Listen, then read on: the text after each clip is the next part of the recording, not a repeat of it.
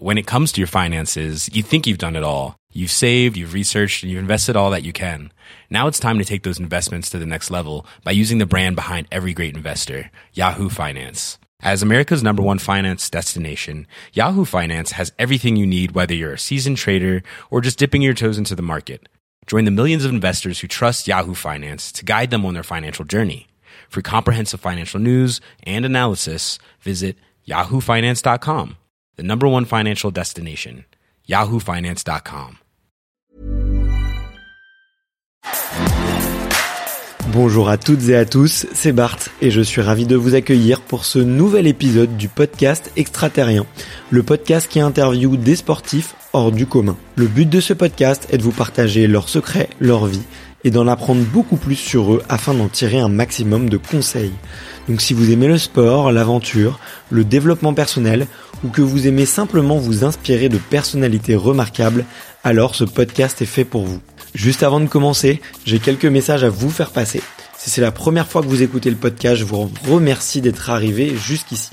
D'ailleurs, je vous recommande l'épisode avec Mathieu Torder qui a traversé l'Antarctique à seulement 27 ans. D'autre part, si vous ne le savez pas, j'ai beaucoup d'ambition avec ce podcast et je souhaite aller chercher des sportifs de plus en plus incroyables. Et j'aimerais vraiment interviewer vos sportifs préférés.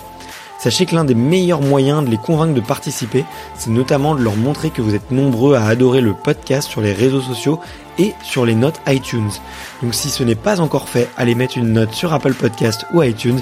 C'est vraiment ce qui m'aide le plus à inciter des sportifs connus à venir témoigner. Si vous écoutez plutôt sur Spotify, vous pouvez très facilement le partager en story sur Instagram, taguez-moi et je vous repartagerai. J'en profite donc pour vous rappeler le nom du compte Instagram, c'est extraterrien.podcast. Suivez-le et vous y retrouverez les coulisses du podcast. C'est aussi un excellent moyen de me faire vos retours et de me suggérer des invités. Enfin, j'ai aussi créé une newsletter que vous pouvez retrouver très facilement dans Google en tapant extraterrien newsletter. C'est le premier lien qui remonte. J'y partage des bons plans santé, matériel, préparation mentale, des livres, des documentaires qui m'ont beaucoup inspiré. Allez, je ne vous embête pas plus et je laisse place à mon invité du jour. Ben bonjour, bonjour euh, Barthélémy. Eh ben, salut Yannick, tu vas bien? Ça va très bien, merci. Ouais. Euh, bon, déjà merci, euh, merci infiniment de de, de m'accorder du temps parce que j'imagine qu'en ce moment le, le programme est bien rempli. C'est vrai. En plus, bon, tu m'as fait part d'un petit pépin récent et, et j'imagine que ça doit, doit, pas être pas être marrant, mais je suis sûr qu'on touche du bois là et que ça va tout va bien se passer. Oui, ça ira, ça ira. Puis comme je comme je te le disais, euh, ça me rappelle euh, beaucoup de bons souvenirs d'être passé dans le coin là euh, avec avec mon scooter parce que je j'ai fait du tennis pendant 10 ans à 200 mètres d'ici. Ouais. Donc ça m'a rappelé ça m'a rappelé le petit gamin que j'étais. c'est vrai, c'est vrai qu'il y a le stade de Montreuil pas loin. D'ailleurs, c'est là où il y a le meeting de Montreuil. Ouais, exactement. Ouais. Où il y a, y a pas mal de stars qui sont passées. Moi, avant, j'avais, j'avais vu sur le stade. Ok. Donc voilà, j'ai déménagé un peu, j'ai plus, j'ai plus cette vue, mais, c'était sympa, c'était sympa. Ok. Toi, ça fait longtemps que t'es à Montreuil euh, Là, ça va faire euh, six ans. Ok. Ouais, 6, 6, 7 même. 2014, je pense. 2014. Ok. Ouais. Ouais. ouais. cool. Bah moi j'ai j'ai grandi dans, dans le coin, hein, juste à côté, donc euh, je connais je connais bien. et euh, et ouais, comme comme je te disais, hein, la tradition euh, sur le sur le podcast, c'est de commencer un peu par l'enfance, découvrir un peu qui tu étais. Euh, en plus, euh, bah, tu viens des Antilles, et donc je suis Ouais. curieux de savoir un petit peu euh, qui tu étais euh, à ce moment-là, et peut-être aussi la, la la transition avec la métropole, parce que Ok. c'est toujours une phase un peu euh, un peu particulière, j'imagine. Mais euh, du coup, la vraie la vraie question que que je pose à tout le monde pour commencer, c'est de savoir euh, quel est ton premier souvenir de sport? Alors, euh, j'en ai pas souvenir, mais mes parents m'ont raconté souvent que apparemment dès petit, euh, j'adorais, euh, j'adorais le sport. Ouais. Que même, même pratiquement à l'âge où j'ai su marcher, je, je faisais des tractions. Peut-être même avant de faire, avant de savoir marcher, je faisais déjà des tractions. donc dans le parc qu'ils m'avaient acheté. Ouais. Euh, et sinon, derrière, euh, moi j'ai toujours aimé euh, la mer. Mm. Donc mes premiers souvenirs iront vers la, nata- la natation. Ok. Ma mère m'a rapidement inscrit, je crois, à l'âge de 4 ou 5 ans. Ouais. Elle voulait absolument que je sache nager parce que je vivais sur une île. Ouais. Donc il y a de l'eau euh, partout. donc euh, il y a de l'eau partout, il y a des piscines partout. Donc elle voulait absolument pas que, que je me noie ou elle voulait, elle voulait que je sache nager quoi. Ok, d'accord. Ouais.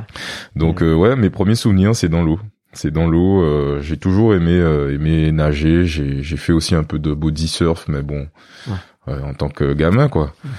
Ouais. Mais euh, c'est vrai que quand je voyais du surf à la télé, ben du coup, euh, ça me faisait un peu un peu kiffer. euh. Et du sport tout court. Hein, franchement, j'aimais le foot, j'aimais le basket, j'aimais. euh, je regardais de la NBA, je regardais la Coupe du Monde, je regardais la- la- l'athlétisme. Je crois que chaque été, mes parents mettaient l'athlétisme euh, à la télé. Ouais.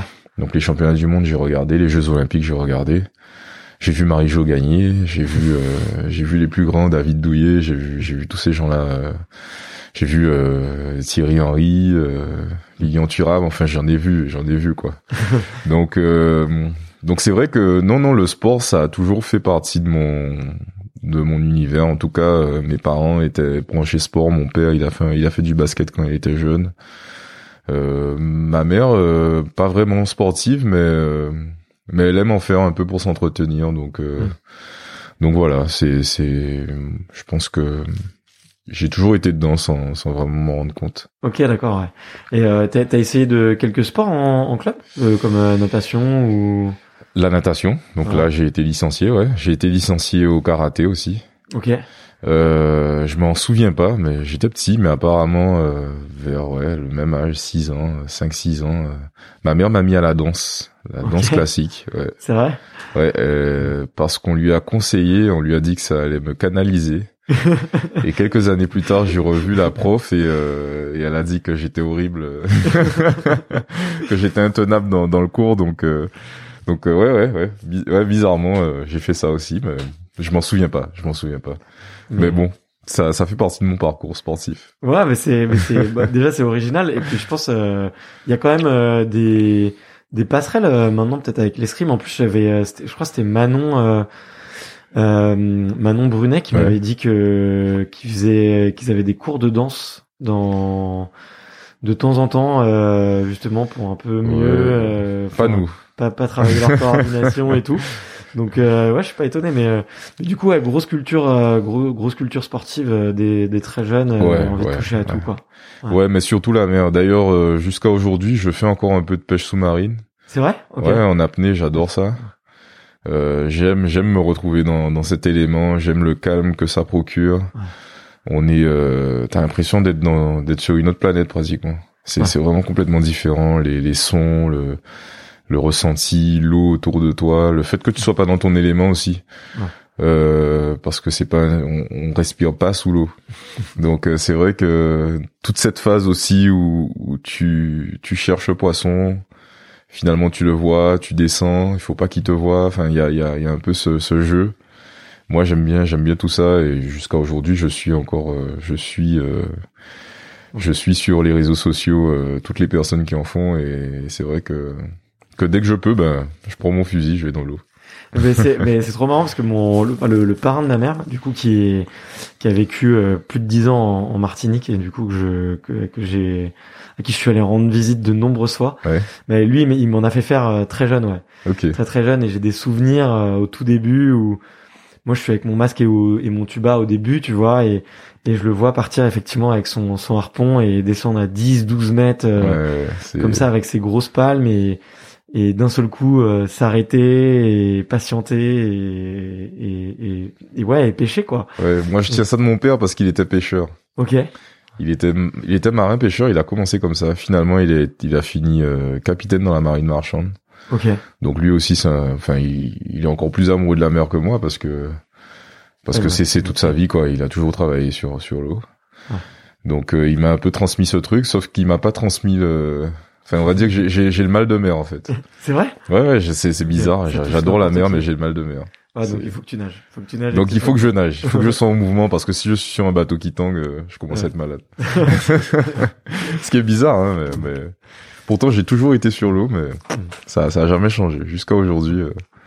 Mais C'est euh, là je je, re- je rebondis un peu sur le sujet de la de la plongée et et, euh, et, de, la, et de la pêche sous-marine. C'est t'es vraiment dans un monde parallèle, je trouve. Ouais. Tu vois, sous l'eau. Ouais. euh, c'est comme tu l'as dit, tu vois, les, les bruits sont complètement différents, les sens sont complètement différents, Ouais. gravité est différente et et c'est un, moi j'ai un sentiment de plénitude quand je suis sous l'eau qui est Et de liberté euh, incroyable. Ouais. C'est c'est encore un endroit où tu tu es vraiment libre quoi. Ouais. Donc euh, bien sûr, il y a des il y a des règles hein, sur l'eau, mais mais mais je je sais pas, je me sens je me sens bien. Et tu tu penses plus au, à tous tes soucis. J'ai l'impression que c'est une phase vraiment quand tu es dans l'eau pendant 3 4 heures, tu penses à tu penses à rien quoi, tu es Tu relaxes. Ouais. ouais, tu relaxes ouais. Ouais, ouais. Et puis en plus c'est fou parce que ça a pas l'air très physique comme ça, mais quand tu le quand tu le termines, généralement t'es Ouais. t'es t'es t'es lessivé quoi. T'es Bah ouais. vraiment. euh, Ouais, non, c'est quand même, tu te rends compte qu'il y a, non, non, il y a une part, euh, ouais, l'apnée, ça se fait pas comme ça, c'est, d'ailleurs, c'est risqué, faut pas, faut pas plonger seul. Ouais, c'est clair. Donc voilà, donc c'est, en général, il y a des accidents, donc il faut, faut toujours faire très attention. Ouais. Je pense que la sécurité pour, euh, pour tous ceux qui m'ont conseillé hein, sur la pêche, ils m'ont dit la sécurité, euh, enfin la pêche sous-marine, Ouais, ouais. c'est le, c'est le numéro un, quoi. Ouais, ouais, parce que tu peux avoir un mini pépin et qui à deux serait résolu très rapidement et qui euh, tout seul bah, ne peuvent pas être résolus Voilà. quoi. Donc euh, clairement, faites euh, faites attention à vous. euh, voilà, faut faire, faut faire gaffe. Essayez, essayez parce que ça vaut le coup. C'est génial, mais euh, mais il faut euh, Mais pas seul. exactement. C'est mieux- c'est mieux à respecter toutes les consignes de sécurité. Ouais.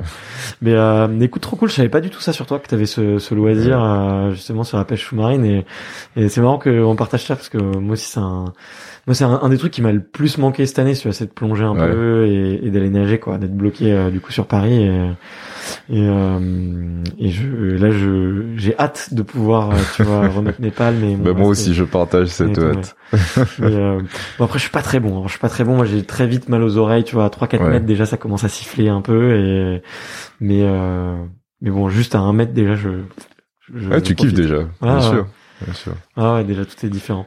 Mais euh, trop chouette, trop chouette. Et t'as jamais eu envie, euh, je sais pas, de- d'en faire euh, un métier ou d'en faire un De la pêche sous-marine? ouais ou pas Bah alors, euh, je sais pas, je sais pas s'il existe vraiment des gens qui en, qui en vivent à 100%. Euh... Si, je pense, mais mais non, moi non, c'est c'est pas ce qui m'a, non, ça m'a pas encore euh, titillé ça, non. Ok. Et comment tu te retrouves du coup dans dans une salle d'escrime? Euh, l'école. Tu passes de la mer à la salle d'escrime. L'école? bah, c'est l'école, c'est l'école. euh, à, à l'école, on m'a proposé euh, de l'escrime ou du gros cas.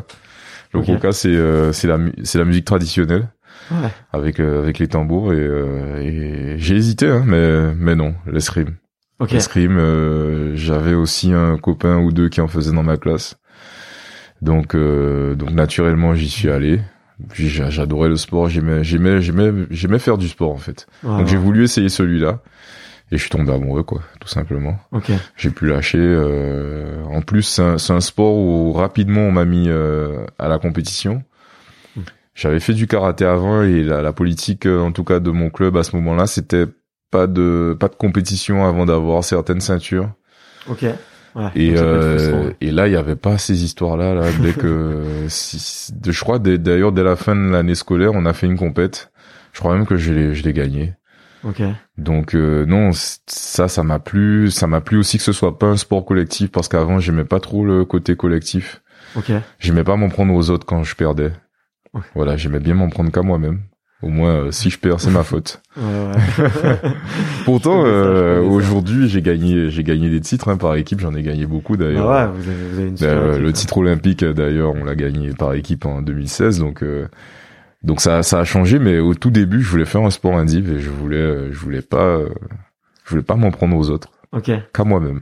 Ah, c'est, c'est marrant. Et t'étais du genre, euh, t'étais le coéquipier un peu énervé sur euh, sur ton équipe au foot ou au Je basket. pense, euh. je pense si je vois quelqu'un qui s'engageait pas assez, ça me, parce que moi, j'étais, j'étais à fond. Je voulais pas qu'on me reproche de pas être bon euh, ou d'avoir raté telle chose. euh, voilà. Enfin, moi, je, j'avais plus, euh, peut-être plus cet esprit individuel.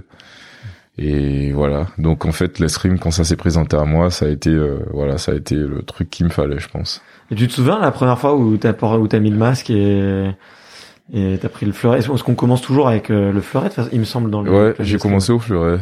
Ouais. Euh, non, je me souviens surtout d'avoir beaucoup euh, joué au début. C'était, c'était vraiment un apprentissage sous forme de jeu. Ok. Euh, et la petite anecdote, c'est que c'est ma belle-mère qui m'a appris à faire de l'escrime. Ok. Euh, à l'époque, elle remplaçait le maître d'armes euh, de la salle d'escrime de Pointe-à-Pitre. Et, euh, et elle m'a, elle était, elle, elle était, elle était pas encore, euh, sa fille était pas encore avec elle. Mm. Donc elle était venue pour, euh, en, gros, pour dépanner.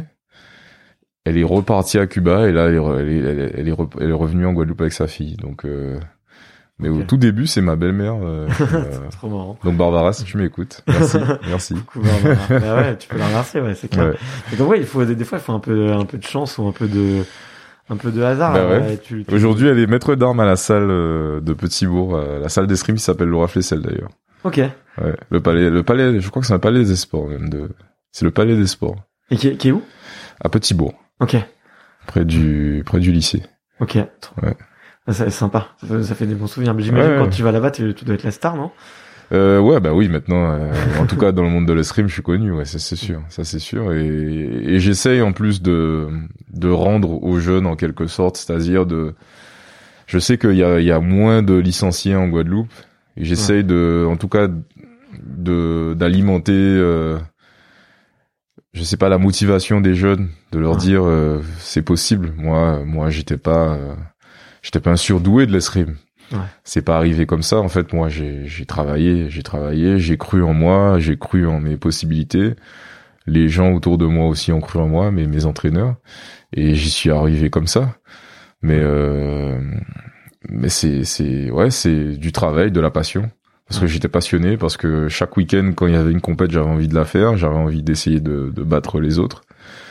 Euh, Tu m'as dit qu'on parlerait du duel, mais, mais en fait, ouais, c'était un truc que ça me motivait, euh, voilà, ça me motivait et, et je crois pas, en tout cas, que j'avais un, j'étais pas un, sourd- un surdoué, ça c'est sûr, parce que Qu'est-ce dans ma génération, il y en a, ben, dans ma génération, il y a eu, euh, il y a eu des, ben, Jean-Paul Tony Élysée, par exemple, qui a été vice-champion olympique par l'équipe Ouais. en 2016, la même année que moi, qui lui, euh, très jeune, avait de, de belles performances, euh, notamment au niveau national. Il venait, il, il gagnait des circuits nationaux, il, il gagnait les championnats de France. Mhm. Isaura Tibus aussi, Ouais. elle a gagné les championnats de France très jeune. En fait, moi, euh, j'ai gagné le championnat de France en junior, alors que en minime déjà, il gagnait. Ouais. Donc en fait, moi, ça, ça arrivait très tard. Enfin, très tard. Oui, ça arrivait plus tard que, en tout cas. Ouais. Donc je me considère pas comme un surdoué, mais euh, j'étais, j'étais motivé, j'étais passionné et et par contre j'étais un compétiteur quoi. Donc euh, donc euh, tant que j'arrivais pas à gagner, fallait que j'y, fallait que j'y arrive, fallait que je trouve le moyen d'y arriver. Et est-ce que comment t'es venu euh, peut-être euh, l'envie de d'en faire une carrière pro, tu vois? Est-ce que c'est euh, est-ce qu'il y a un déclic? Ou est-ce que euh, justement c'est l'appétit qui vient en mangeant, tu vois Je pense que c'est ça. ouais. Je pense que ça vient, ça vient au fur et à mesure. Je me suis jamais dit que j'allais être professionnel, moi, un jour. Surtout, enfin, en tout cas, mes parents, en plus, ils y croyaient pas. Ils me disaient, euh, Tu t'y crois là Fais là, gaffe, ou- euh, ou si, si, c'est bon, là, c'est bon. mais- Non, mais je veux dire, mes parents, ils me disaient, fais gaffe, l'escrime, euh, ça va pas te, ça va pas te nourrir. Ouais. Donc, euh, il faut, il faut pas lâcher les études et voilà, ils ont été très vigilants là-dessus. D'ailleurs, euh, dès, dès l'âge de 15 ans, hein, j'ai été sélectionné euh, pour euh, intégrer le pôle France euh, jeune à Reims. Ouais. Et mes parents ont refusé, ils voulaient que j'ai mon bac avant de partir euh, parce que ils pensaient que j'étais pas assez mature pour euh, l'avoir en étant loin de loin de chez eux. Ouais. Donc euh, donc non, ils y tenaient et comprendre, ça peut se comprendre qu'ils aient peur. euh. et c'était une de leurs peurs, c'était une de leurs peurs, c'était que je puisse pas en vivre. Euh, et je pense qu'ils avaient raison parce que parce que tout le monde n'y arrive pas. Ouais. Euh, moi, j'ai vu j'ai vu beaucoup de monde passer à l'INSEP puisque j'y suis depuis euh, 2008. Mm. Euh, voilà, euh, il y a il y a beaucoup de beaucoup, beaucoup de tireurs qui avaient des qualités et qui qui ont pas réussi à à percer quoi. Mm. Donc euh, oui, Et c'est dur de rebondir si tu per- si tu perces pas. euh, Non, non, si euh, en fait dès que le projet change, c'est-à-dire que dès qu'on s'investit plus autant Mm. au niveau du nombre d'heures passées en entraînement, ben on a du temps pour euh, ses études, on a du temps pour euh, pour sa vie professionnelle. Ouais. Je pense que quand, quand on passe sur autre euh, dans un autre mode et qu'on surtout qu'on gagne du temps en fait parce que c'est vrai que de s'entraîner, de partir en compétition, euh, ça demande beaucoup de temps. Ouais. Ça demande beaucoup de temps de se préparer pour une compétition, ça demande du temps. Moi aujourd'hui, je m'entraîne, euh, je pars d'ici à, à 8 heures, je rentre à 19 heures. Ouais. Euh, je je dis pas que je m'entraîne de 8 heures à 19 heures, bien mais j'ai un entraînement, ensuite j'ai de la récup, ensuite euh, bah je vais manger, je reviens à l'entraînement, euh, enfin voilà, c'est Ouais, c'est un job quoi. c'est un job quoi, ouais. Moi je job, suis euh, je suis au boulot de 8h à 19h des fois, des fois non. Mais par exemple là le lundi lundi de Pen- Pentecôte, euh, j'ai pas de Pentecôte. C'est mais c'est normal, c'est pas ça. Des fois, des fois même, ça me surprend que ce soit un jour férié parce que j'arrive et en fait l'INSEP il, il, il bloque le il bloque l'avenue du Tremblay Ouais, pour ouais, permettre aux gens de faire du vélo et tout ça. Et j'arrive, je fais ah merde, c'est un jour férié. et du coup, je dois faire le tour et je perds un peu de temps, mais mais non, il n'y a pas de il y a pas de, de jour férié pour nous. Euh, si dans la planification il y a un entraînement qui doit qui doit être calé à ce moment-là, ben a entraînement. Puis il y a un truc que tu vois peut-être que les non sportifs réalisent pas, c'est que euh, quand t'es athlète de haut niveau, en fait, euh, tu l'es euh, H24, 7 jours sur 7 en fait. Ah oui. Tu vois là où, où c'est même beaucoup plus qu'un qu'un qu'un boulot, tu vois, c'est que bah tu vois bon il y a plein de gens, tu vois, ils ont leur boulot, puis ils rentrent chez eux, et puis voilà, ils enlèvent le costume du Bien sûr. et le masque du bureau, et puis euh, boum, et ils sont euh, quelqu'un d'autre, tu vois, en dehors de, de ça, et ils font vraiment la coupure entre les deux. Toi, tu rentres chez toi, bah, tu dois toujours faire attention à ce que tu manges, à quelle heure tu t'endors. euh, Ouais. euh, tu peux toujours progresser, toujours euh, avoir euh, aller chercher un curseur de la performance en plus, tu vois, euh, sur un petit massage que tu peux te faire toi-même, sur une petite vidéo que tu peux revoir. Enfin, tu vois, tu peux toujours, euh, tu peux toujours t'en mettre, quoi. Et euh, Le, sport de haut niveau, c'est c'est c'est des c'est les détails des fois qui font la différence. C'est-à-dire Mm. que tu vas gagner un match 15-14, ben c'est une petite accumulation de détails qui va faire que tu vas mettre cette dernière touche. Ouais. Un brin de lucidité en plus, euh, de physique en plus, euh, du mental, euh, enfin toutes ces choses-là. Et en fait, c'est vrai que oui, euh, je peux pas avoir une hygiène de vie euh, non appropriée à ce que je fais. Ouais. C'est-à-dire que si je m'entraîne tous les jours comme il faut, la, la bonne charge, même un peu plus, et que le soir, avant de rentrer chez moi, je vais boire euh, deux bières, euh, je joue à la play jusqu'à 4 heures, je me réveille à 8 heures, ben au bout de deux semaines, je suis blessé. Je suis Ouais. blessé, euh, donc euh, tout ce que j'ai fait pendant deux semaines, ça servait à rien. Donc euh, et puis plus ça approche, plus les, les, les grands événements approchent, plus on fait on fait super gaffe. Là, on est rentré dans les les les huit dernières semaines avant les Jeux. Ben, c'est huit semaines où euh, toute blessure grave, elle est, euh, on va dire que ça te coûte cher parce que parce que ben tu peux pas t'entraîner Mm. et donc tu te prépares moins pour l'événement. Et à côté, ben les autres ils s'entraînent, ils se préparent. Ouais. Toi, le mec que tu vas prendre peut-être même dès le premier tour, euh, même si euh, au classement il est un peu moins, il est moins bien classé, ça veut rien dire. Le jour J, s'il est s'il est au-dessus de toi, il est au-dessus de toi. Voilà. Donc, euh, donc tous ces, ces petits détails vont faire la différence le jour J. Des fois, t'es super bien préparé, euh, t'as fait tout ce qu'il faut, et puis tu, tu te loupes. Ça, ça arrive dans tous les sports. Ouais, Parce ouais, que je suis pas le, je suis pas le premier à le dire, et je serai pas le dernier. Donc, euh, non, c'est, c'est tellement que, en fait, pour ne pas t'en vouloir au moins, tu te dis bon ben, je vais faire les choses bien. Euh, voilà, je vais pas, je vais pas fêter la réouverture des bars. Je vais rentrer chez moi. Euh, si je bois une bière, c'est tout, c'est à la maison tranquille ou voilà, et euh, devant un match de foot et voilà. Je dis pas hein, que je déconne pas de temps en temps. hein. Bien sûr qu'il m'arrive de, de faire la fête euh, comme tout le monde. Je suis, je suis un être humain. Mais euh, mais à des moments propices, à des moments où c'est c'est possible. En général, c'est après les grands événements. Ben là oui, là je décompresse, là je fais la fête, là là je sors avec mes amis, je vais faire des trucs. Mais mais au moment où on commence à rentrer dans les phases de préparation, les phases de compète, ben je fais Ouais, gaffe. chaque détail compte. Voilà. Chaque détail compte. Voilà. Si, si j'estime que je peux euh, relâcher, ben je relâche. Par contre, si, si je pense que je peux pas, ben je le fais pas. Ok, ok, Voilà. Et euh, bah c'est ouais, c'est c'est hyper, enfin c'est hyper intéressant, tu vois, de te l'entendre dire, tu vois, justement ce un peu cette euh, ambivalence, tu vois, que tu peux. Ah oui, il faut. Ben, Faut et par contre, quand je fais la fête, quoi. je fais la fête à fond. autant, euh, autant quand je bosse, je bosse très dur. Mais ouais, je suis, euh, je suis euh, partisan du euh, work hard, play hard. Ah bah cool. tu fais quoi du coup quand tu fais la fête? T'es pas obligé de nous donner tous les détails. Euh, ben, souvent, je me retrouve avec mes amis. L'avantage quand je suis en Guadeloupe, c'est que par exemple, je peux faire une journée bateau. euh, Mm. Voilà, donc on prend, on prend de quoi boire et manger, et puis on va, on va sur un, un îlet à, côté, et puis on fait la fête. Ou, ou chez moi, je reçois des gens, ou je vais chez, chez des copains. Enfin, comme tout le monde, quoi. ouais, comme tout le monde. Ok. Mais euh, et euh, je, je reviens peut-être. euh, bon, je, je fais un, du coup un petit un petit retour en arrière là sur euh, sur euh, te- justement, tu sais, je te, je te disais sur sur euh, le fait que de ton départ de la de la Guadeloupe, tu vois, Ouais. euh, avec euh, tes parents qui qui avaient peur, tu vois. Et j'ai l'impression que Euh, je- J'en avais discuté avec euh, Enzo Lefort aussi. Et lui, mais il, avait, il avait eu un peu le même sentiment que ses parents, euh, tu vois, avaient euh, avaient- avaient retenu. très peur, tu vois, avaient essayé de le retenir euh, avant de, de le laisser partir.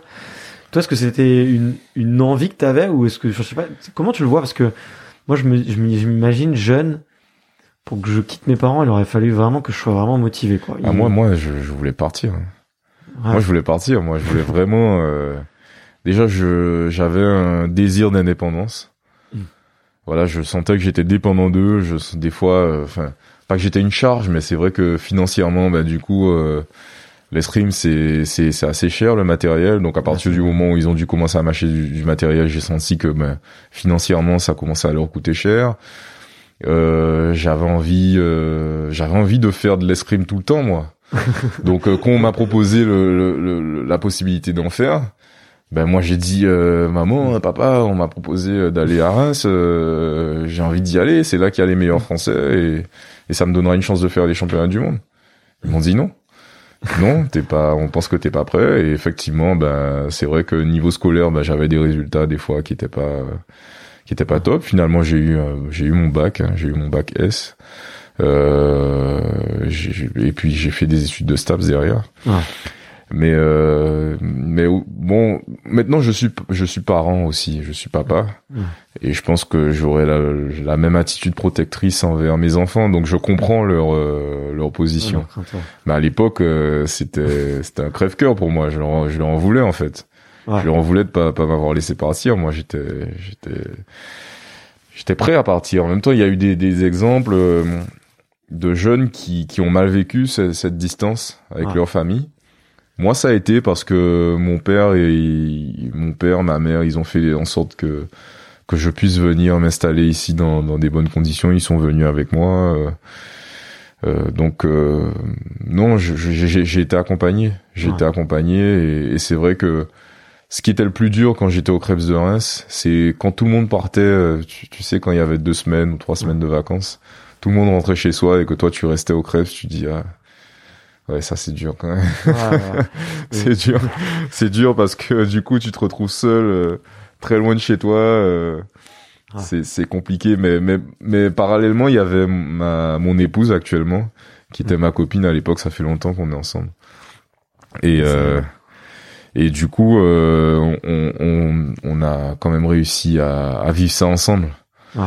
puisqu'elle non plus elle pouvait pas rentrer. Donc en fait on, on était ensemble. On a on a vécu ces moments là souvent où en fait on était un peu euh, les laissés pour compte mais ici. Et puis on trouvait d'autres laissés pour compte euh, de chez nous. Donc euh, donc euh, je suis resté assez proche de des, des Antillais euh, qui étaient encore en, en- enfin qui étaient en France aussi comme euh, comme moi pour faire leurs études. Donc euh, donc euh, ça ça s'est bien passé. Je l'ai pas super mal vécu. En ouais. fait, c'est en grandissant, maintenant que j'ai des enfants, que j'aimerais qu'ils grandissent euh, là-bas.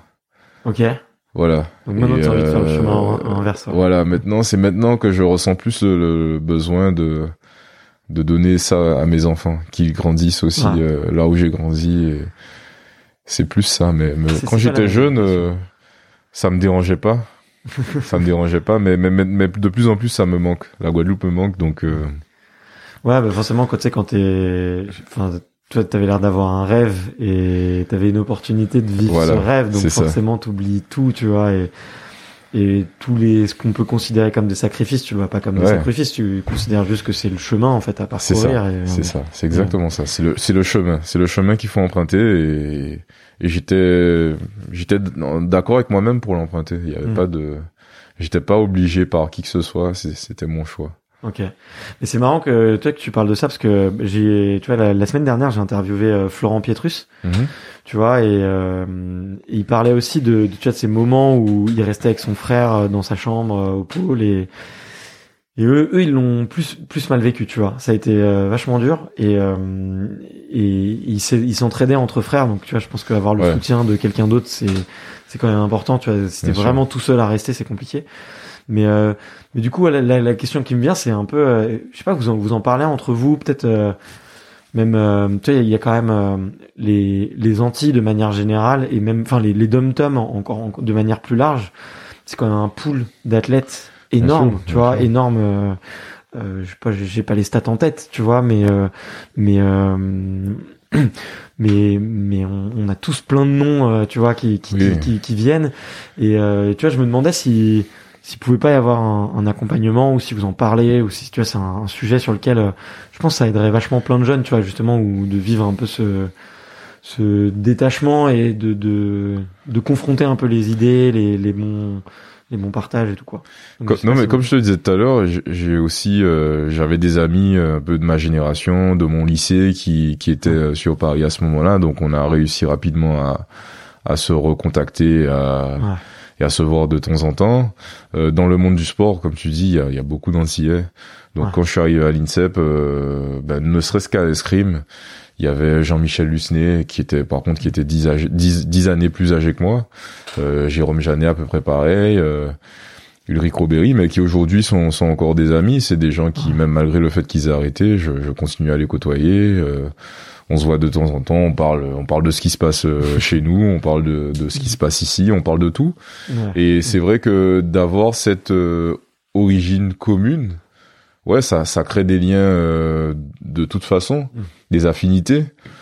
Euh, et après, ben, quand on partage nos histoires, ben, on reconnaît, on reconnaît la même culture, on reconnaît, euh, voilà, on, se reconnaît les uns les autres. Donc, euh, de plus en plus, et c'est bien, je pense que c'est bien qui est, qui est, comment on va dire, cet apport au sport mm. français de la part de la Guadeloupe, de la Martinique, de la Guyane, de la Réunion et et même euh, même euh, la Polynésie. Enfin, tout. Je pense que c'est une force pour euh, pour la France. Ouais, ouais. Euh, on l'a déjà montré et je pense que ça va ça va pas s'arrêter de sitôt parce qu'il y a, il y a vraiment des qualités dans dans nos, nos îles et nos pays respectifs. Donc donc non non ça ça ça ça va, ça va continuer encore longtemps, je pense, je pense. Bon, bah, moi aussi, tu vois, j'aimerais bien, tu vois, je suis un, moi, je suis un grand partisan de la diversité, de la différence culturelle, et tu vois, euh, j'ai eu la chance effectivement d'avoir de la famille euh, là-bas et de, de, vivre et de côtoyer, tu vois, des des. Euh, alors forcément, moi, j'étais j'étais le béquet, tu vois, mais mais mais mais j'étais toujours très très très bien accueilli. Ça, c'est c'est c'est quelque chose qui est important. Ouais, attention, béquet, béquet c'est différent. Hein, ouais, ouais, c'est ce qui sur place. ouais, ouais, mais tu vois, moi, j'étais plus effectivement le le voilà le, le petit fils. Le métro ouais, c'était le métro effectivement qui qui qui venait, qui avait de la famille euh, par alliance euh, ici et du coup forcément ça c'est plus c'est t'es accueilli aussi du j'étais un peu privilégié peut-être par rapport aux autres métropolitains mais mais écoute moi j'en garde des souvenirs euh, incroyables quoi. Des gens de, de, la qualité de vie de de des, des, des mentalités de la culture qui est différente c'est oui il y a oui il y a, y a beaucoup de respect je pense là-bas quand même malgré tout ce qu'on dit. Je pense qu'il y a du respect pour toutes les personnes qui y vivent et euh, même si euh, il y, a, y, a, des choses, ben l'histoire fait que, hein. l'histoire fait que il y a des choses qui ont été qui sont qui sont difficiles, euh, qui n'ont pas été encore totalement digérées par tout le monde. Donc euh, donc il faut faire attention à ce qu'on dit. Ouais, c'est clair. Ouais. Quand même à ce qu'on fait, mais mais mais sinon ça se passe très bien. Moi, j'ai pas de souvenir de en fait, moi, il y a, y a, des trucs comme le, le, racisme frontal. Ouais. Moi, je l'ai connu euh, ici, en arrivant ici. Là-bas, j'ai pas, j'ai pas. Non, il y avait dans ma classe, j'ai eu des, des blancs, des juifs, euh, des, des arabes. On n'a pas. Je je me souviens pas d'avoir entendu sale blanc, sale juif, sale noir. Tu vois. Tu vois ouais. C'est vrai que c'est c'est pas c'est pas c'est pas des trucs dont on, on dont on a l'habitude. C'est plus euh, ici que tu sens ce, ce, ce truc un peu euh, un peu pernicieux. C'est c'est pas vraiment c'est pas souvent dit, mais mm. Voilà, c'est toujours euh, des fois c'est un peu sur le ton de la blague, c'est un peu sur le ton de la plaisanterie, et, mais ça reste quand même, je trouve, c'est c'est là quoi, c'est là, c'est latent. Ouais. Ouais, pas toujours, hein, je dis, je, je généralise pas. Ah non, mais, mais c'est vrai que ici, ça se, tu, tu, sens plus que t'es pas chez toi que après euh, bon après c'est vrai que je suis pas dans la position euh, du métro qui va s'installer en Guadeloupe mais euh, mais j'ai pas eu l'impression avec mes camarades de classe que ça se soit passé comme ça donc ouais. Bon après comme je dis j'ai pas été dans cette position je peux pas je peux pas le dire mm. mais de ce que j'ai vu j'ai pas j'ai pas pas je l'ai pas vu ça quoi j'ai pas vu un racisme affiché ouvert comme ça Ah mais clairement pas, clairement pas. euh, ça c'est clair. Après tu vois moi ce que je me dis c'est les choses vont dans le bon sens. Tu vois il y a toujours peut-être des choses où, on- où ça avance pas toujours bien, mais je me dis comparé à 200 ans, à nos Ah oui, ancêtres il y a oui, bah, 200 ans, que oui. on vit quand même beaucoup mieux en communauté et les gens se mélangent beaucoup plus et Bien sûr. forcément t'as toujours des, des gens qui ont, ont un train de retard, mais euh, Oui. mais euh, c'est le monde, tu vois. C'est C'est pour, vrai. pour tous les sujets, tu vois. C'est Pour vrai, tous les sujets, il faut juste vrai. dire, euh, ok, bah moi je suis avec euh, les gens qui qui sont dans le train qui avance, quoi. Dans le progrès, ouais. dans le, dans le wagon. Dans le donc, euh, progrès. mais euh, ok, mais bon, on a un peu on a un peu digressé. Petit réveil. Dis-moi si t'as un petit truc à C'est faire. bon. C'est bon, t'inquiète. Mais euh, ouais, je, je, je, je, je change complètement de sujet, mais euh, je, on, on- je, te, je te disais, euh, je voulais beaucoup parler de, du duel avec toi et parce que euh, parce que euh, tu vois, en, en, préparant l'interview et même euh, depuis le temps que je te suis, ça doit bien faire euh, 3-4 ans sur les réseaux. Euh, mais je pense depuis euh, même depuis votre titre olympique, tu vois, que je, je, je regarde et euh, que je regarde régulièrement ce que tu fais et et à chaque fois, je te vois euh, tout sourire, je te vois, euh, on voit calme, Oui. on voit que t'es une force tranquille, mais une force tranquille euh, souriante. Mais quand t'es, euh, effectivement, quand t'as le masque, ou en tout cas peut-être on le voit, on voit mieux ton visage quand tu l'enlèves, mais euh, Hey, I'm Ryan Reynolds. At Mint Mobile, we like to do the opposite of what Big Wireless does. They charge you a lot, we charge you a little. So naturally, when they announced they'd be raising their prices due to inflation, we decided to deflate our prices due to not hating you. That's right. We're cutting the price of Mint Unlimited from $30 a month to just $15 a month. Give it a try at mintmobile.com slash switch. $45 upfront for three months plus taxes and fees. Promo rate for new customers for limited time. Unlimited more than 40 gigabytes per month. Slows. Full terms at mintmobile.com. on voit une autre facette de toi, tu vois, euh, C'est vraiment. vrai. Et, et et moi, je me demandais justement comment, euh, est-ce que c'était vraiment une, enfin, est-ce que c'était une personnalité qu'un peu que t'avais euh, que t'avais construite ou euh, euh, parce que là je te vois ouais, j'étais tout sourire on se marre euh, c'est la conversation elle est fluide. Puis quand je regarde les vidéos je me dis je me dis peut-être ouais j'aimerais pas être en face de lui l'arme à la main quoi. Mais mais est-ce que c'est ouais c'est un truc c'est naturel c'est un truc que t'as construit tu t'y as même pas pensé Je sais pas si j'y ai vraiment pensé. euh, c'est un truc, euh, comme je te disais, quand j'étais jeune, je tirais aussi souvent surclassé. Et donc je tirais euh, face à des tireurs plus âgés, plus forts. Et, euh, et j'avais cette envie de les battre. Je, Ok. je, je ressentais ce truc de putain, mais faut que j'y arrive quoi. Faut que j'arrive à les battre. Faut que je, faut que je, faut, faut que je passe au-dessus de ça et et, et que et un jour je vais y arriver parce que pour moi dès que je mettais le masque on était à égalité on avait le même masque on avait la même épée dans la main. Et euh, et, et, s'ils pouvaient me toucher je pouvais les toucher. Ouais. donc en fait rapidement c'est devenu comme ça ce cet amour du duel en fait hein, parce que j'aimais me confronter aux autres et même euh, enfin je suis un compétiteur en fait. Même euh, quand je joue aux, cartes aux- j'ai envie de gagner. Non mais c'est vrai je, je joue pas pour pour euh, je joue pas pour jouer en fait. Des fois on me dit ouais mais tu tu pourrais tu pourrais être plus tranquille. Je dis non non j'ai pas envie de sinon je joue pas ouais Si. si un jeu avec des règles et un gagnant si, voilà a un jeu des règles et qu'il y a une personne qui doit gagner si je peux gagner je veux gagner donc euh, tu vas pas me dire euh, ouais calme-toi non j'ai pas envie de me calmer j'ai envie de gagner donc euh, non mais dans le respect des règles bien sûr bien sûr et euh, avec et, et- et l'escrime nous apprend le respect des autres, le respect de l'arbitre. Donc euh, je, je manque pas de respect euh, aux autres, mais euh, mais par contre j'ai j'ai cet esprit de compétition quoi. Voilà donc euh, donc euh, peut-être que c'est ça aussi qui fait que ben, mon attitude elle change. Dans la vie de tous les jours, ben j'ai pas une épée dans la main, donc j'ai pas envie de j'ai pas envie de te tuer en face de moi. Mais quand je suis sur la piste d'escrime, mais quand je suis sur la piste d'escrime, on, on est, il y a là, il y aura, c'est un, sport de combat pour moi. C'est un sport de duel déjà. C'est un Ouais. sport de combat. Euh, moi, je l'in- je l'interprète comme ça puisqu'on on se bat avec une épée. Effectivement, on se met pas des coups de poing dans la tête, mais bon, on se met des coups quand même. On, doit porter une touche à l'autre. Euh, et celui qui en veut le plus, euh, bah, c'est lui qui va gagner, quoi.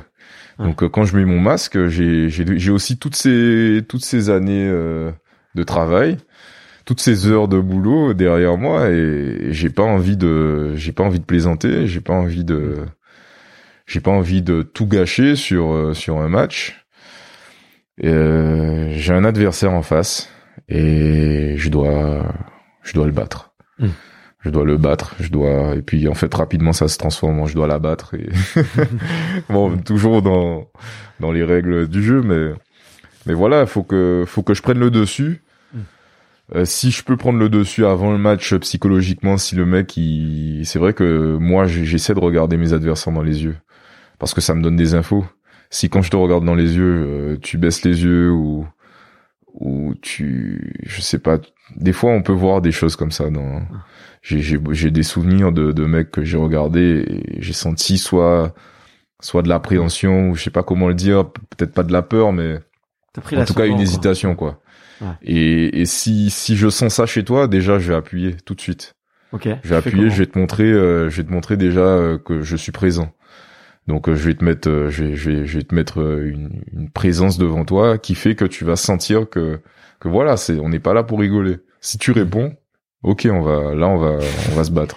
Si tu réponds pas, ben moi je continue à appuyer. Ouais. Voilà. Après, des euh, j'ai- techniques un peu pour euh, déstabiliser l'autre, parce que je trouve ça intéressant. euh, non, je, je, mais euh, je crois pas, je crois pas que j'essaie de déstabiliser l'autre. Non, mais en tout Euh, cas, ça m'est arrivé. ouais. dans l'autre sens, c'est-à-dire on m'a mis des coups d'épaule avant les matchs, euh, on m'a on a essayé de me distraire, me faire me faire parler. J'ai souvenir d'un jeune euh, hongrois qui me qui avant notre demi-finale, un jeune, hein, il était il était, il était jeune, c'est la première fois qu'on le voyait à ce niveau-là. Il euh, il vient me voir, il me dit putain, tu sais, euh, je te trouve vraiment fort et tout. Est-ce que tu pourrais faire une photo avec moi et tout? Je me dis lui, je, je sens qu'il essaie de me la me la faire à l'envers, tu vois, parce que déjà de toute façon j'étais déjà visage fermé, j'étais déjà en mode compète. Donc je dis ok après. Je crois que j'ai dit deux mots. Je dis ok after. Et euh, et sur la piste, bah euh, lui euh, s'il pouvait s'il pouvait prendre une s'il pouvait me voler une touche, il me la volait quoi. Ouais. Donc euh, Il a pas hésité derrière. donc euh, non non, je crois pas avoir déjà fait ça à quelqu'un. Je crois pas avoir déjà fait euh, je sais pas intimider. Non, je, je crois pas avoir essayé d'intimider. Par contre, sur la piste, euh, tout ce qui est tout ce qui est possible, je, je vais le faire pour te pour te montrer que que que je suis là pour Et pour la guerre quoi. Et c'est marrant que tu dises que tu cherches un peu le, le comment dire, le, un peu la, la faille ou la petite faiblesse, que moi, une, un- euh, vous avez quand même le masque, tu vois, quand tu, au moment où vous êtes euh, vraiment en garde. Donc t'as peu d'infos en fait, tu vois, euh, et toutes les infos tu dois aller les chercher avant ou entre les touches. T'as peu d'infos, mais il y a y a quand même du non verbal. Ouais, il y en a beaucoup, ouais. Il y a quand même du non verbal. Tu vois un tellement mec. stress euh, que en fait, euh, ça, tu et vois ça peut ça peut te tromper. Moi moi par exemple au jeu en 2012. suite. Ouais. Je me souviens sur mon quart de finale, je perds sur euh, sur un Norvégien qui fait deuxième, Piasecki. Euh, je mène rapidement, je mène 6-2 et je le vois euh, je le vois se retourner vers son coach et il baisse les bras un peu, il baisse les bras, il fait je comprends pas quoi. Je vois, il fait ça, il fait il fait ce geste quoi, il fait je comprends pas. J'y arrive pas, je comprends pas. Et, et moi, ça m'a, ça m'a, ça m'a piégé parce que du coup, je me suis dit, c'est bon, c'est fait, quoi.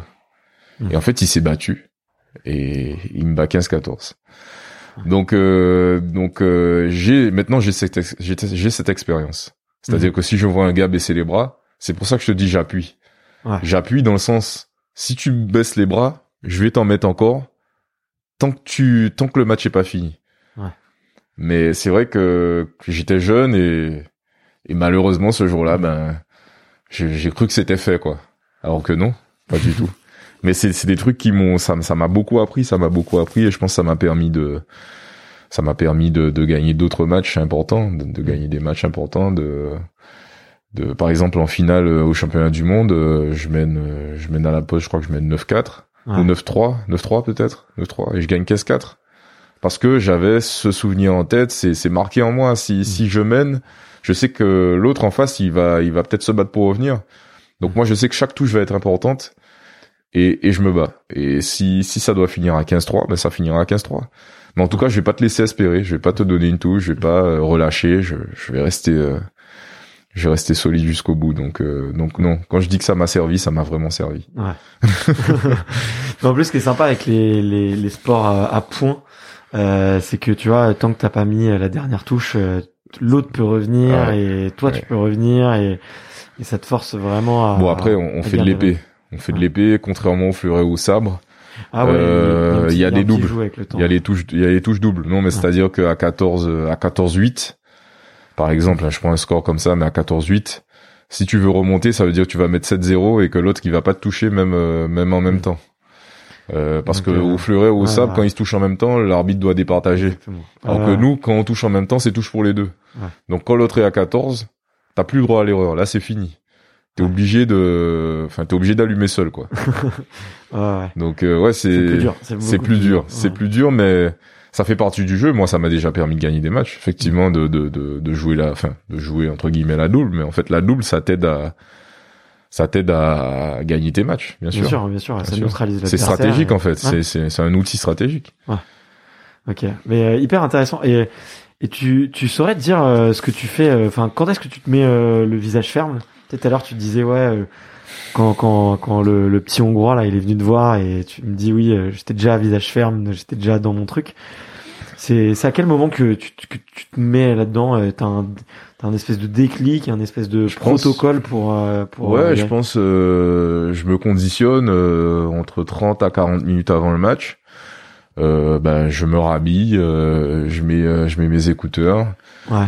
Euh, je commence mon échauffement. Euh, la musique que j'écoute souvent c'est du rap, donc ça me met dans une, euh, tu vois, dans une ambiance. tu vois, le truc qui est bien avec le rap, c'est que c'est, je suis le meilleur, je suis le plus beau, je suis le plus fort. Ouais. Donc euh, ça, c'est vrai que ça Juste à te, écouter cette condition. voilà, ça, te- ça te conditionne, ça te met dans, ça te met dans le truc. Euh, le rap aussi, c'est beaucoup bats-toi. Hmm. Et, euh, et c'est vrai que ça, ça, ça, ça m'aide. Et donc, quand je passe dans ce mode combat, je suis un, je suis un combattant en fait. Ouais. Je suis plus, euh, je suis plus Yannick euh, souriant. euh, je suis un combattant. Ouais. Et je serai Yannick souriant après. Après, su- surtout si j'ai gagné la, la, la médaille, surtout si j'ai gagné le titre, ouais. Hmm. Là, là, oui, je suis Yannick très souriant. Mais euh, Pas si avant. je perds, en plus, si je perds, je suis pas souvent super souriant, donc euh, donc euh, voilà, je préfère euh, mettre toutes les choses de mon côté pour euh, pour voilà pour laisser sortir le sourire à la fin. Mais avec tout ce que tu m'as dit, ouais, j'imagine que tu dois être un peu, un peu du style mauvais perdant ou en tout cas à bougonner un peu quoi. Mais, Mauvais, mauvais perdant, je pense pas parce que j'ai jamais refusé par exemple de serrer la main d'un adversaire ou, ou de l'arbitre. je, je pense pas être mauvais perdant, mais j'aime pas perdre. Voilà, j'aime pas perdre. C'est pas, je, je, je fais Ouais. pas. Voilà, c'est, j'aime pas perdre. J'aime pas Fais perdre. pas ça pour perdre de toute façon. Voilà, comme comme comme je t'ai dit dans tous les jeux que je, je vais auxquels je vais prendre part, si si on joue euh, et qu'il y a un gagnant, je, je veux gagner. je gagne pas à tous les coups, hein, ça c'est sûr que non. Mais je pense que d'avoir cet état d'esprit, ça t'aide à, à gagner pas mal de matchs. Ok, ok, ok. Euh, bah, c'est clair, c'est clair. Enfin, ce qui est aussi intéressant, je trouve, dans, dans les duels, et dis-moi ce que t'en penses, mais c'est que, à la différence peut-être, euh, tu vois, de d'un, alors peut-être pas Usain Bolt, c'est pas le bon, le bon, la bonne image, mais c'est que c'est avant tout, euh, même si t'es mauvais le jour J, si t'es meilleur que l'autre, tu gagnes en fait. Enfin, le, le but c'est pas d'être la meilleure version de soi-même, c'est plutôt d'être euh, euh, Non non, si T'es- t'es mauvais le c'est jour J, battre- c'est euh, tu quoi. peux tu peux perdre sur n'importe qui. À l'escrime. C'est ça ouais, qui est c'est compliqué. vrai, C'est vrai. Mais des fois t'es des fois t'es bien, des fois t'es vraiment bien. Ouais. C'est-à-dire physiquement t'es affûté, euh, tu as bien travaillé euh, techniquement, t'es t'es bien, mais tu peux perdre. Donc Ouais. l'escrime c'est vraiment le truc contrairement au tennis par exemple, c'est que le format est très court. 15 touches ça va très vite. C'est Ouais. 15 touches, 3 fois 3 minutes. Euh, Faut imaginer que 15 touches, allez, on va dire que ce serait comme un set au tennis. Et, et voilà, nous on joue notre match en un set. Ouais. Euh, alors que voilà, Nadal, il a déjà perdu 2 sets à Roland Garros. Ça l'a pas sûr. empêché de gagner Roland. le, enfin, malgré, il peut gagner 3, il peut gagner euh, 3-2. ouais, ouais. Alors que nous, euh, si t'es mal réveillé, euh, si tu perds le premier set, ben en fait c'est fini, rentre chez toi. Il Mm. y a pas de repêche en plus. Ouais. Donc, euh, Donc euh, donc c'est voilà, il faut il faut être prêt euh, et c'est là où l'escrime c'est très dur, c'est-à-dire que ben, des fois le, le premier tour c'est c'est c'est souvent le, un tour où tu as besoin de te mettre en jambe ou t'as pas encore tiré de la journée, donc ça peut être un peu piège. Ouais. Faut pas se faire avoir, faut être faut être hyper vigilant et euh, et faut être chaud tout de suite. Ouais. Donc euh, déjà faut te conditionner pour ça. Et après chaque tour est fatal parce que ben perdre en 32, en 16, en quart, t'as pas de médaille. Au jeu, tu perds en demi, euh, tu dois jouer la bronze. Euh, si tu perds deux fois d'affilée, deux fois d'affilée, t'as pas, t'as pas de médaille. Ouais. Donc euh, et puis tu perds, euh, tu perds en demi, mais tu gagnes la bronze. Bah tu voulais peut-être l'or. Tu perds en finale, euh, tu voulais peut-être l'or. Enfin, il y a que celui qui va gagner la compète qui sera content en fait au final. Ouais, ouais, tout le monde, tout le monde perd une fois sauf celui qui gagne, quoi. Donc, euh, c'est. C'est ça. Surtout que- chez nous parce qu'il y a pas de repêche. Il y a pas de repêche et, et comme je te dis, le format il est très court. 15 touches, ça va très vite. Ça Et peut ouais. aller très vite. Mais tu vois, euh, c'était une question que, que je voulais te poser, c'est que tu vois, c'est un- comme tu l'as dit, c'est hyper court, hyper intense. Mhm. Donc euh, il y a beaucoup de, pour moi, il faut être hy- hyper concentré. Tu vois, Ouais. tu vois sur un match de, sur un match de foot, un match de tennis, tu peux t'égarer dans tes pensées euh, 15 secondes, euh, une minute. euh, ça peut coûter cher à ton équipe Oui. ou à toi. Mais si tu te reprends, tu seras quand même là euh, 89 minutes, tu vois, sur les Ça, 90. ça peut ne pas être fatal, ouais. Toi, tu t'égares euh, 15 secondes, une, ou même un peu plus, un peu moins. C'est, c'est tout de suite, euh, tu vois, euh, deux touches euh, et c'est ça. Ah ouais, en 15 secondes, tu peux prendre deux touches. Si t'as Mm. pris 15, t'as pris deux touches en 15 secondes, imaginons qu'on était à à 11 partout, ça fait 13-11 pour l'autre. Ah, ou 12 fini. partout, ça fait 14-12. Donc ton match, tu l'auras perdu parce que derrière, s'il en met une, voilà, Mm. c'est fini. Ton match, tu l'auras perdu sur une inattention de 15 secondes. Ben, c'est pour ça que nous, euh, on Vous te dit souvent. ça, justement, le... Bah si, moi je, je travaille, euh, je, je travaille mentalement. J'ai un prep mental, Stéphane Limousin, et et, euh, et ça m'a beaucoup aidé euh, depuis que je travaille avec lui parce que avant j'avais déjà commencé un peu tout seul avec des bouquins, j'avais déjà commencé à faire un peu de prep mental. Mais euh, d'avoir quelqu'un, d'avoir euh, voilà, de, de mettre en place des protocoles, c'est c'est c'est très bien. Donc je conseille à tous ceux qui qui veulent faire du du haut niveau euh, de se rapprocher d'un préparateur mental. ouais. Ouais, carrément, ouais. Et t'as, t'as un exemple de, de protocole que tu, que tu peux faire en prep mental ou... Euh, vais pas, je vais pas donner tous mes secrets, mais Bien, bien, bien, sûr. mais euh, non, non, il y a un truc qui m'aide beaucoup, c'est de rester dans le moment présent. Hmm. Euh, ça veut dire euh, que tel jour, euh, à tel endroit, à telle heure, je vais prendre, je vais prendre un tireur. C'est, c'est- faut pas que je me projette euh, dans le futur. Faut Hmm. pas que je me projette dans le passé. Si je l'ai déjà battu, je peux me dire ah bon bah c'est bon, je l'ai battu euh, il y a il y a il y a deux mois. euh. Mais non, c'est un autre match. C'est un tireur qui est averti, qui voilà peut-être qu'il a ou, ou si j'ai déjà si j'ai déjà perdu aussi. Si j'ai perdu, des fois t'arrives tu te dis ah la dernière fois j'ai pris euh, 15-8. euh. Oh, ça va être compliqué. Alors que non, tu sais pas, il a peut-être mal dormi, il a peut-être euh, mal mangé, t'en sais rien. Euh, donc euh, d'être dans le moment présent, c'est un truc qui m'a que que que je que j'ai encore aujourd'hui. Donc euh, ça c'est c'est un truc capital et après euh, la gestion euh, des émotions, la gestion du stress. euh, en fait, euh, le préparateur mental, il te donne des outils pour euh, pour gérer toutes ces choses là en fait. Mm. Voilà. Bah, si t'as un bon bouquin et tout, moi je suis, je suis vraiment preneur parce que effectivement, tu vois le. Non mais euh, bosser euh, effectivement l'instant présent et, et être capable de mettre euh, toute son attention dans ce que vraiment t'es en train de faire, euh, c'est, enfin je trouve c'est c'est capital. Et tu vois, c'est pas utile que dans le sport, tu vois. Non, c'est utile dans- dans, tout, tout. tu vois. Ouais, c'est utile dans pas, tout. tu, tu vas acheter un appart euh, le moment de la où tu vas faire ton offre où tu vas négocier bah si t'es si t'es un peu à l'ouest euh, Ouais. ça se passe pas bien euh, je sais pas tu fais des tu fais des travaux euh, tu, tu peux tu peux te blesser tu peux Ouais, faire des conneries enfin tu vois et ça peut arriver euh, tout le temps en fait tu vois, tout le temps Mais il y a beaucoup de bouquins sur le, le moment présent. ouais bien sûr ouais le Ça, je pense, présent, y en a, il y en a, il y en a beaucoup. Ouais. Euh, je sais pas, qu'est-ce que je pourrais euh, conseiller d'autre? Non, non, ça, c'est un truc. euh, ouais, c'est vrai, que ça, ça, je m'en sers en fait souvent. J'essaie de pas trop me projeter, de parce que quand tu te projettes, tu es anxieux. euh, dans, quand tu es dans le passé, tu es, tu es, tu as, tu as des regrets.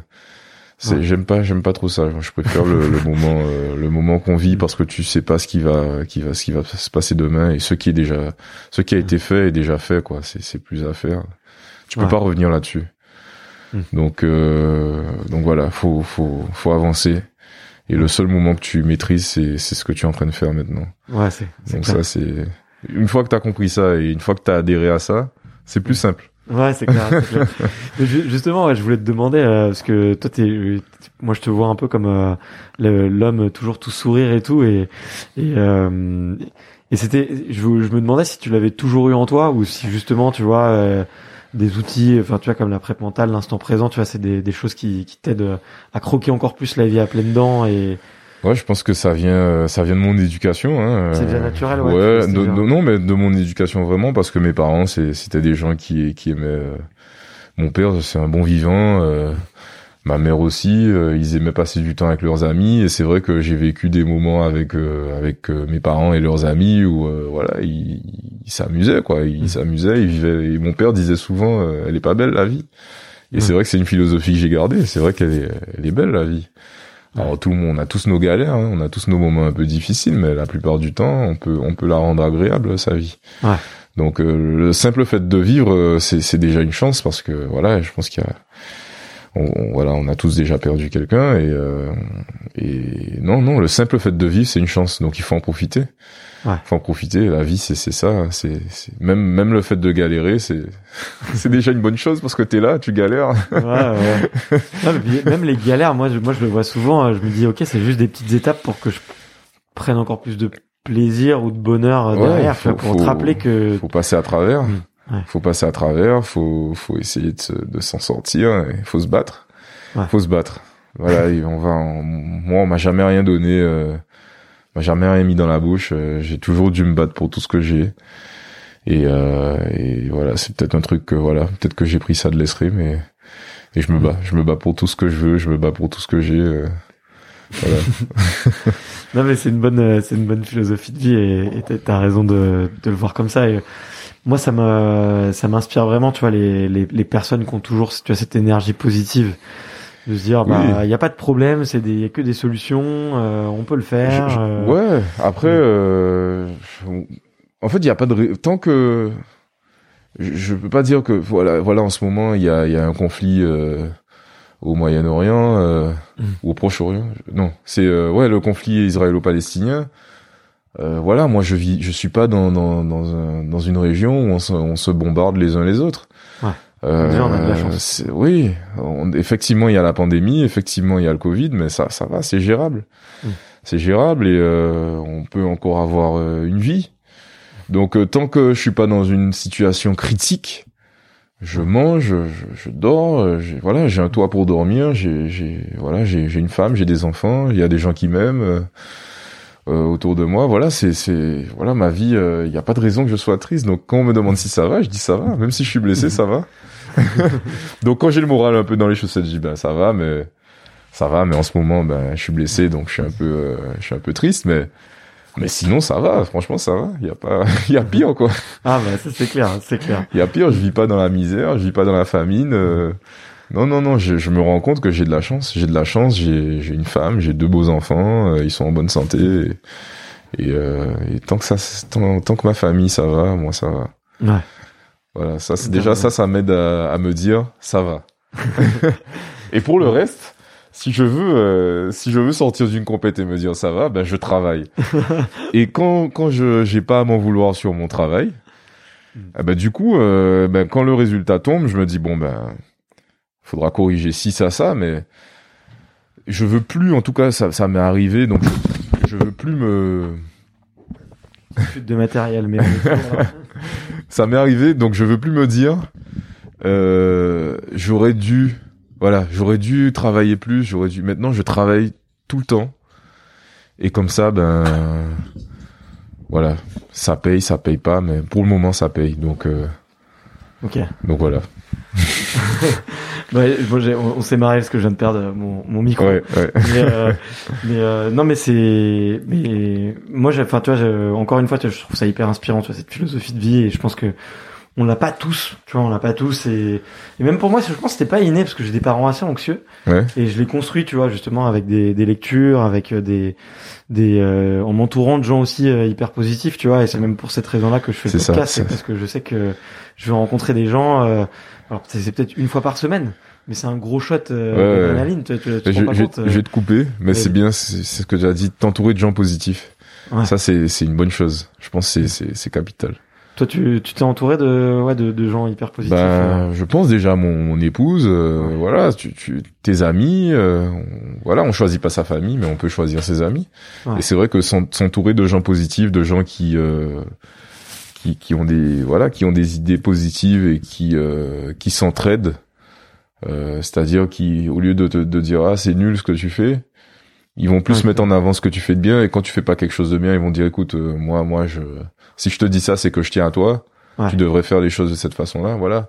Moi, je pense, Mm. voilà, des gens bienveillants autour de toi aussi, c'est une bonne chose. Ouais. Ah de ouais, s'entourer de gens, euh, de gens positifs et bienveillants, c'est bien. Ah, mais moi, je suis surpris de, du, du nombre de personnes qui, qui, justement ont beaucoup de talent et qui peuvent avoir euh, effectivement euh, des personnalités un peu toxiques dans leur vie. Tu vois, t'as pas t'as mentionné tout de suite, ouais. euh, tu vois, t'as mentionné tout de suite euh, ta compagne et euh, Ouais, et tu vois, euh, moi C'est je, je qui- vois autour de moi, tu vois, franchement c'est tellement important, c'est la personne avec qui tu passes le Bah ouais, plus de le plus temps. de temps, ouais, c'est clair. Si si c'est pour se crêper le chignon tous les soirs et, et devenir fou, mais franchement tu peux pas être heureux, c'est pas possible, tu vois, ça peut pas marcher, ça peut pas te tirer vers le haut, quoi. Donc euh, donc euh, c'est hyper Ouais. important. Enfin en tout cas, euh, ouais, s'entourer, euh, c'est C'est bien, c'est ouais, s'entourer, c'est c'est important. Et d'ailleurs, après, c'est c'est ce que, de toute façon, c'est ce que tu vas construire avec euh, la personne qui est avec toi au quotidien, que tu vas transmettre à tes enfants, et qui va faire qu'en fait ton environnement il sera il sera positif parce que tu as mis que du positif autour de toi.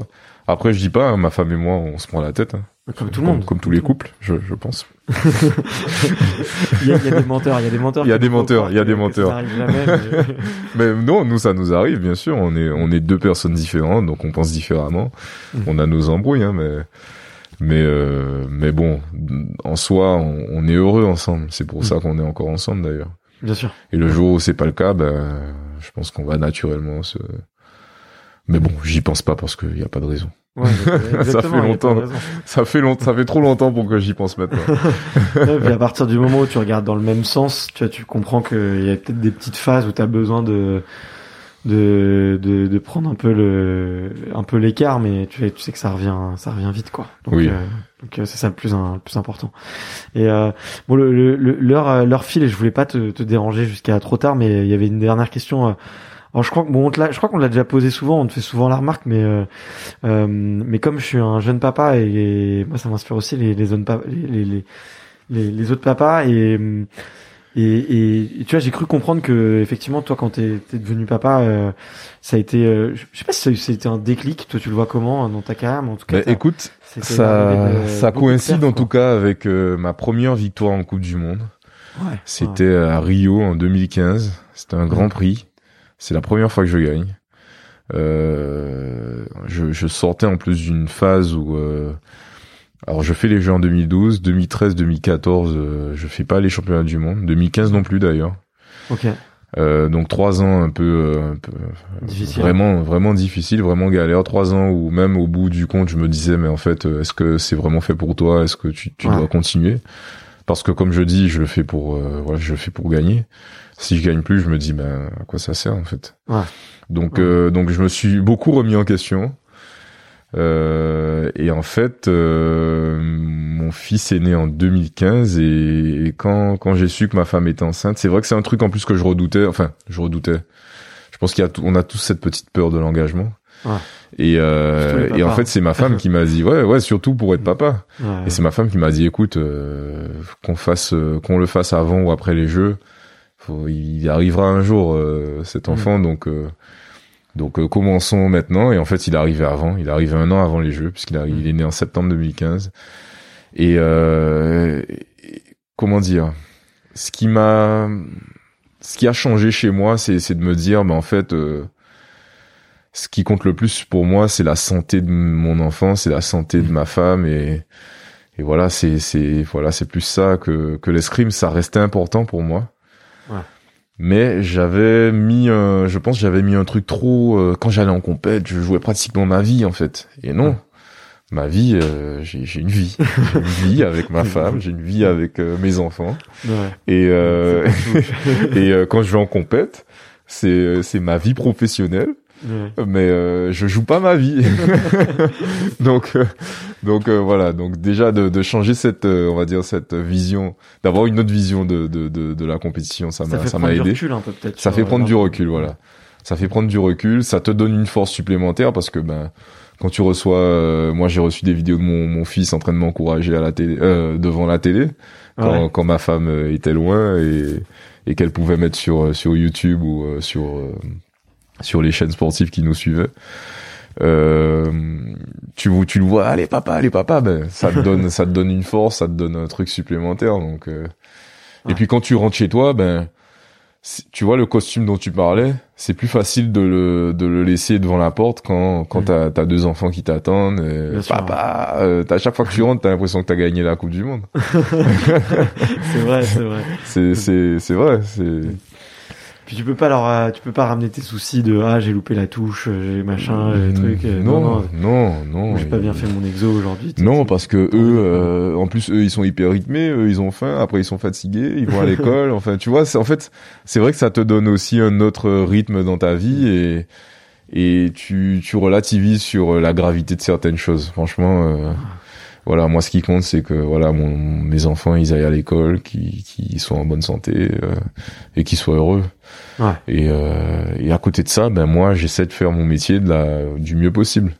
Hmm. Par contre, c'est mon métier euh, et ça, faut, des fois, ben je suis pas là, c'est vrai. Ma femme, c'est ma femme qui prend le qui prend le relais, c'est ma femme qui s'occupe des des enfants. Et d'ailleurs, sans elle, je pense que ça aurait été plus compliqué parce que c'est elle qui a, qui, a, qui, a, qui a, pris beaucoup sur elle aussi pour que je puisse euh, m'investir comme il faut à l'entraînement et en compétition parce que et en stage. Quand je pars une semaine en stage, elle est seule à gérer. C'est elle qui les dépose, c'est elle qui les ramène, c'est elle qui fait le bain, c'est elle qui raconte les histoires, c'est elle qui fait tout. donc euh, c'est elle qui est là quand, ils, quand ils sont malades. Euh, faut être reconnaissant de tout ça. Voilà, donc non, non, je ça fait partie de la performance, tu vois aussi d'avoir. Bien sûr, c'est l'entourage dont on parlait. Ça commence à la maison, euh, l'entourage aussi euh, à l'entraînement.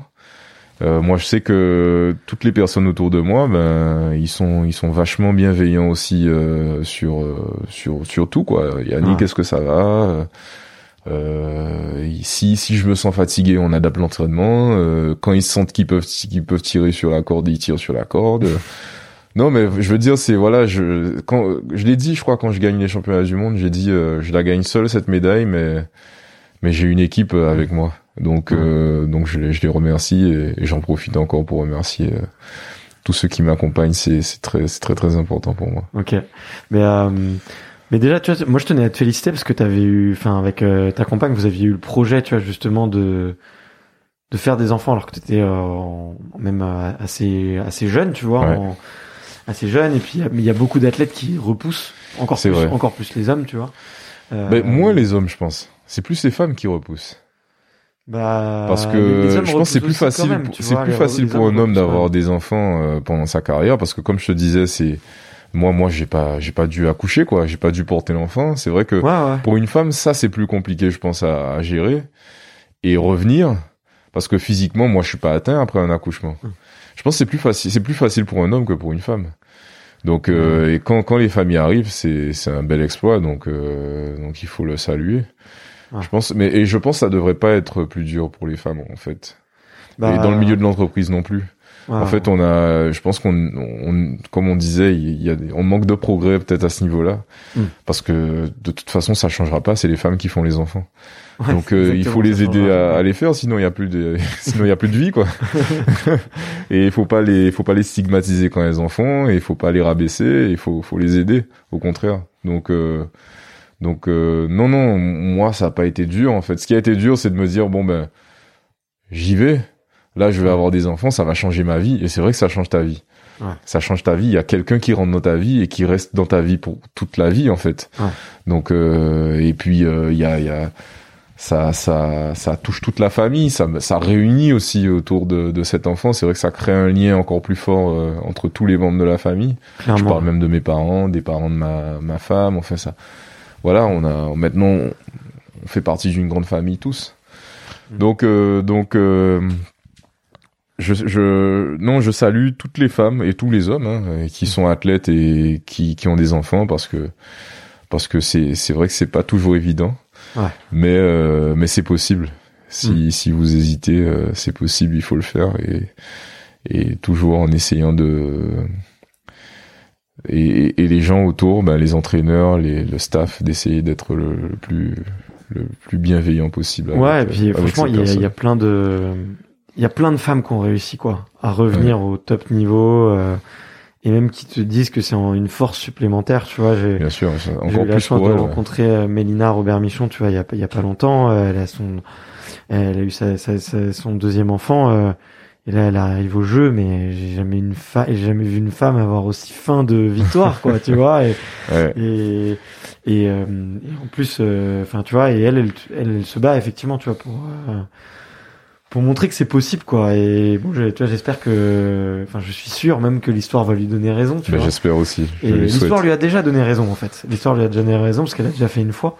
Euh, et je, je pense qu'elle est largement, elle va, elle va réitérer, tu vois. Mais euh, mais tu vois, une discussion que j'avais eue avec Mélina, c'était de se dire, elle quand elle avait eu l'envie, en fait, elle se disait, ça sert à rien que j'attende la fin de, la- de ma carrière parce que peut-être que je pourrais peut-être même plus. euh, En faire à ce moment-là. Ouais, bah alors bon, elle, elle, a eu, elle a eu quand même son deuxième enfant euh, tard, peut-être comparé à la moyenne, hein, mais euh, mais euh, elle me dit voilà, si j'ai envie tout de suite, j'ai envie tout de suite. Alors que tu vois, peut-être que les hommes, on pourrait peut-être se dire ok, bon bah je Ah oui, je peux repousser. euh, ouais, Je ouais, peux ouais, ouais. repousser et tout, Non, mais en- vois. moi, j'ai Et- toujours eu envie d'être papa. Enfin, C'est vrai toujours eu envie. En fait, j'ai toujours, euh, je me suis toujours dit que j'allais être papa un jour.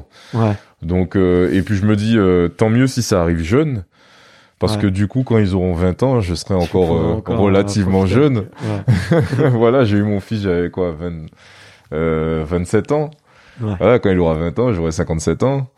On pourra encore, euh, non, 47 même. J'aurai même pas encore ok, 50 ans, j'aurai 47 ans. Ah, Donc euh, on pourra faire des choses ensemble. Non mais c'est vrai, on pourra pêcher ensemble, on pourra euh, on pourra je sais pas moi, on pourra faire des choses ensemble, je pense. ça.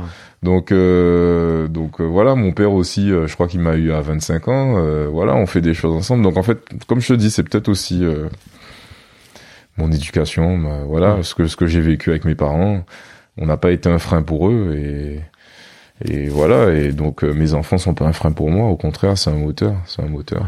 Ok. Bon bah cool. En tout cas, c'est c'est cool de, de te l'entendre dire, tu vois, parce que c'est il y a, y a peu de tu vois de, de paroles, tu vois, autour des des papas, de la paternité. On s'ouvre un peu moins sur ces sujets-là. et- C'est vrai.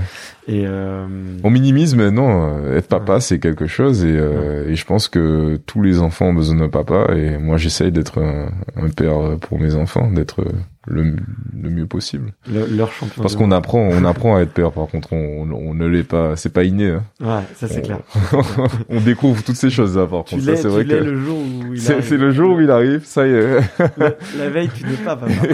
et au fur et à mesure, tu deviens, et tu deviens papa tous les jours. ouais, c'est vrai, c'est vrai. Pour moi, euh, c'est tous les jours que j'apprends à être un père. euh, tu, tu les, euh, tu, tu, y a, tu peux lire tous les bouquins que tu veux. euh, c'est, Ouais. c'est quand tu seras face à l'enfant que tu sauras euh, quoi lui dire. Ouais, c'est clair, c'est clair. bon bah écoute, ouais, merci d'avoir euh, abordé le sujet. Euh, la, la dernière question que je pose, euh, c'est un petit peu, c'est, c'est comme un passage de flambeau olympique, mais c'est plutôt un passage de, de micro. Ouais. T'as vu, il y a les couleurs en plus. Mais, euh, mais euh, c'est de savoir, ouais, quel est l'athlète, la sportive, le sportif que tu me recommandes d'aller interviewer, tu vois, sur un format un peu comme ça, un peu long. On peut parler de, on peut raconter des histoires, on peut parler de paternité, de duel, de, de préparation mentale, de plein de choses, euh, des Antilles. euh. Euh, j'en, ai, j'en ai plusieurs en tête. euh, qui va faire les jeux D'ailleurs, ses premiers JO, bah, Coraline Vitalis.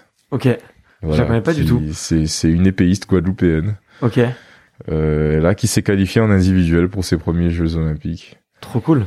Trop- championne d'Europe en 2019. Ok, Donc, Flèche montante, quoi. euh, donc euh, flèche montante et, et je lui souhaite euh, de, de faire un beau parcours au JO bon, ramener, de ramener la médaille.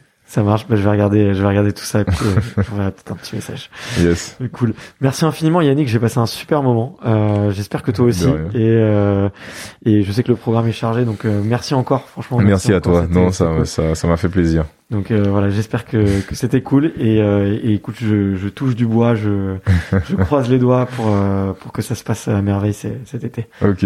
Voilà. Ben merci, merci Barthélémy et puis euh, et puis À bientôt. à bientôt. Merci d'avoir écouté cet épisode jusqu'au bout. Si vous êtes encore là, c'est sûrement que l'épisode vous a plu, donc n'hésitez pas à le faire savoir autour de vous et à vous abonner pour ne louper aucun épisode. J'ai mis tous les liens dans la description, donc n'hésitez pas à y jeter un coup d'œil.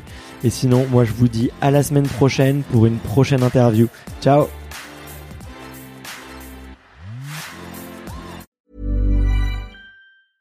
when it comes to your finances, you think you've done it all. You've saved, you've researched, and you've invested all that you can. Now it's time to take those investments to the next level by using the brand behind every great investor, Yahoo Finance. As America's number one finance destination, Yahoo Finance has everything you need whether you're a seasoned trader or just dipping your toes into the market. Join the millions of investors who trust Yahoo Finance to guide them on their financial journey. For comprehensive financial news and analysis, visit yahoofinance.com, the number one financial destination, yahoofinance.com.